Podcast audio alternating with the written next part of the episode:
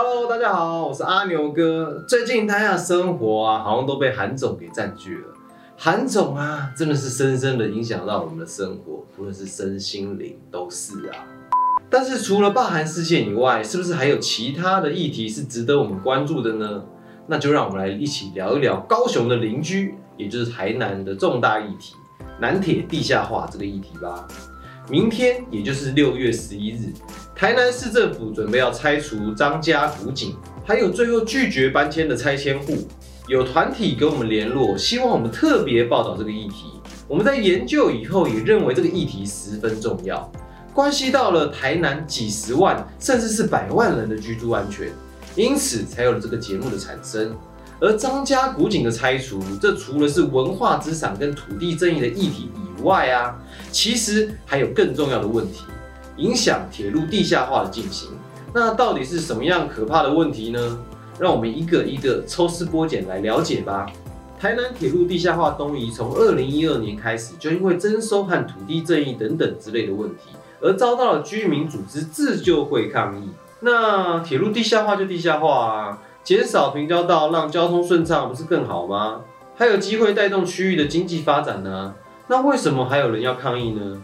主要啊，是因为除了铁路穿过台南市的市中心以外，许多人是世世代代都住在这里的，对这个地方有很深刻的情感。而铁路因为是在府城的里面，有许多在清朝时代就留下来的遗址。还有文化资产都在铁路的沿线，还有地下水跟旧河道穿过铁路的地下化施工区域，如果贸然的施工会造成更严重的影响等等的问题，引发了台南当地相当大的争议跟关注。除了居民自己组织自救会以外啊，也得到了环境团体跟文化资产团体的关切。所以呀，直到去年才开始陆陆续续的进行周边房屋的拆除工作。其中反南铁东移自救会的会长陈志晓副教授长期攻击赖神清德，因为啊，神跟凡人是不一样的，所以他很难去察觉到台南铁路地下化拆迁户的权益呀。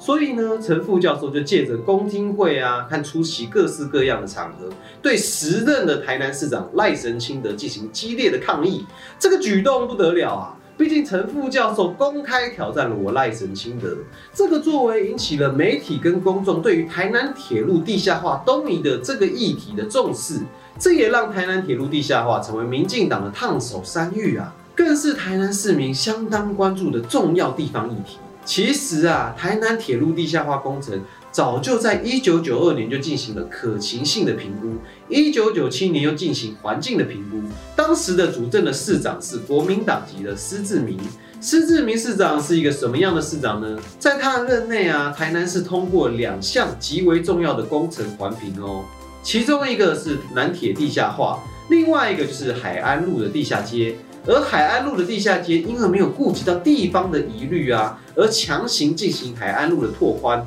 开挖的时候又没有注意到五条港的地下浮流，而造成了地下街的墙壁啊不断有水渗入地下街，工程一直延宕。这个结果导致了台南从日本时代以来最繁华的沙卡里巴市集店家出走。台南中区跟西区的人口大量外流，不仅后来行政区合并成中西区，周围的店家也无以为继而倒闭，最终让台南市区因此而没落了二十年啊！而事后更发现呢，施市长在海岸路的计划中涉及贪污，造成了市民对国民党执政的彻底不信任。因此啊，在一九九七年以后啊，国民党就从未在台南执政过了。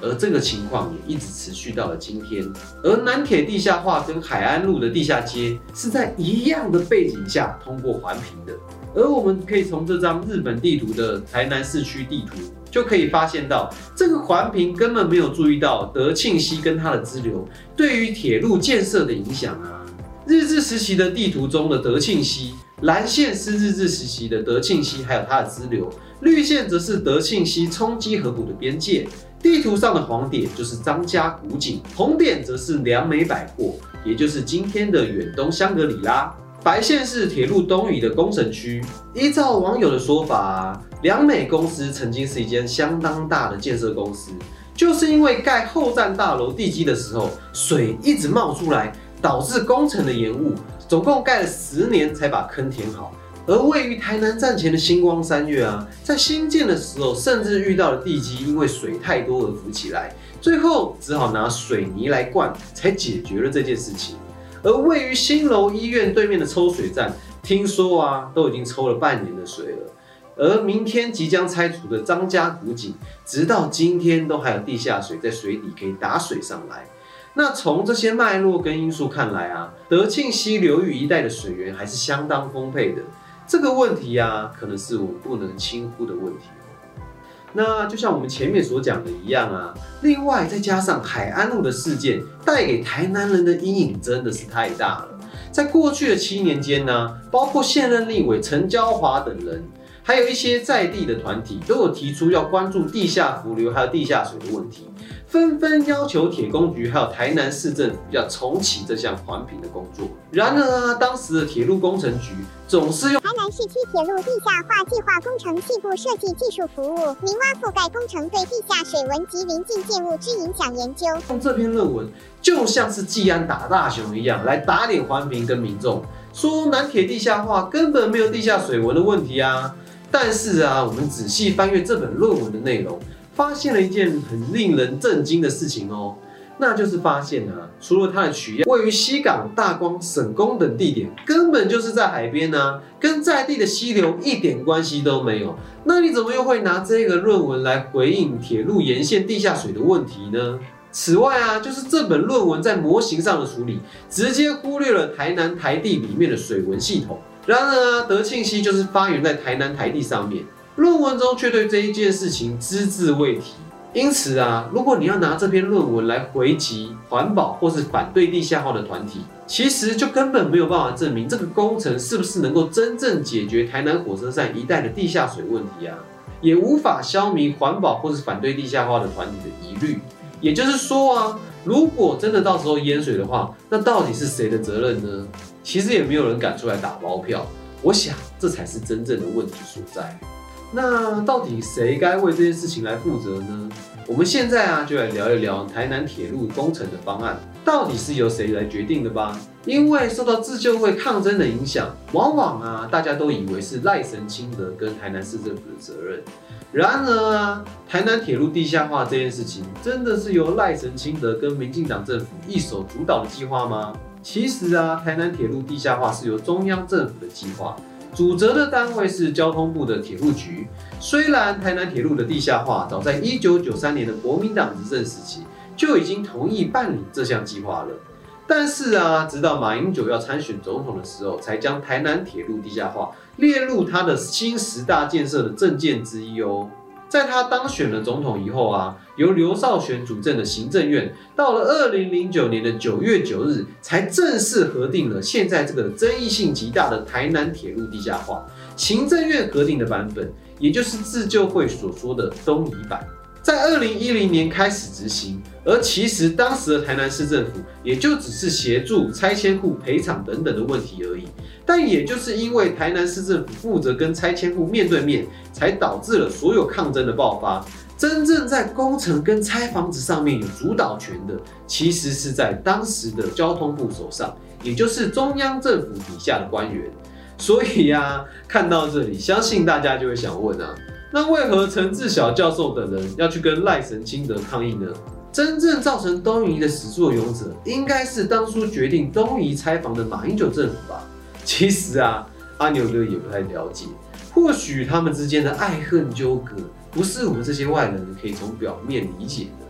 因此啊，台南的铁路地下化东移，以及延伸的地下水文等等的问题。当时开启了台南铁路地下化的构想，以及后来核定的东移版本通过的执政团队跟决策单位，或许才是造成这次争议的始作俑者。而后面承接的执政者啊，依然放任计划持续的进行，甚至还运用了中央地方完全执政的优势，去逼迫拆迁户跟欺负关心台南发展的团体，更应该要负上连带的责任。听到这里啊，不知道大家会不会觉得啊，我们前面讲了这么多，现在房屋都拆了，已经开始开挖抽水的，现在到底啊，身为公民的我们还能够做些什么呢？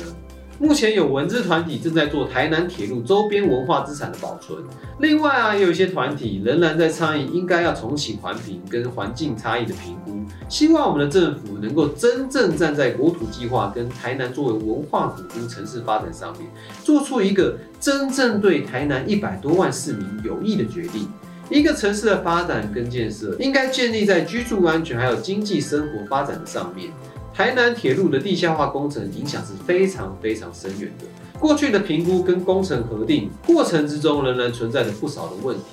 现在接手的政府应该更为谨慎的评估才是。最后啊，阿牛哥想邀请大家一起讨论三个问题：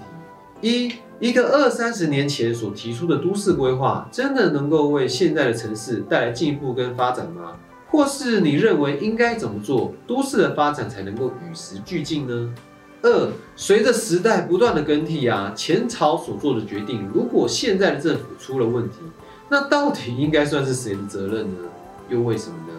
三，台南铁路地下化作为一个全国性的建设，你支持这项的建设案吗？又为什么呢？欢迎你在底下留言跟我们分享你的看法，也欢迎你帮我们把节目分享出去，让更多人看到这个南铁地下化的议题。同时啊，也希望现在政府。让我们一起把小小力量汇聚起来，一起撼动这个世界吧！希望我们台湾能够在持续进步的发展下，依然注重公民的权益。我是阿牛哥，让我们一起关心更多的国内外时事议题，一起成为一个 better man 吧！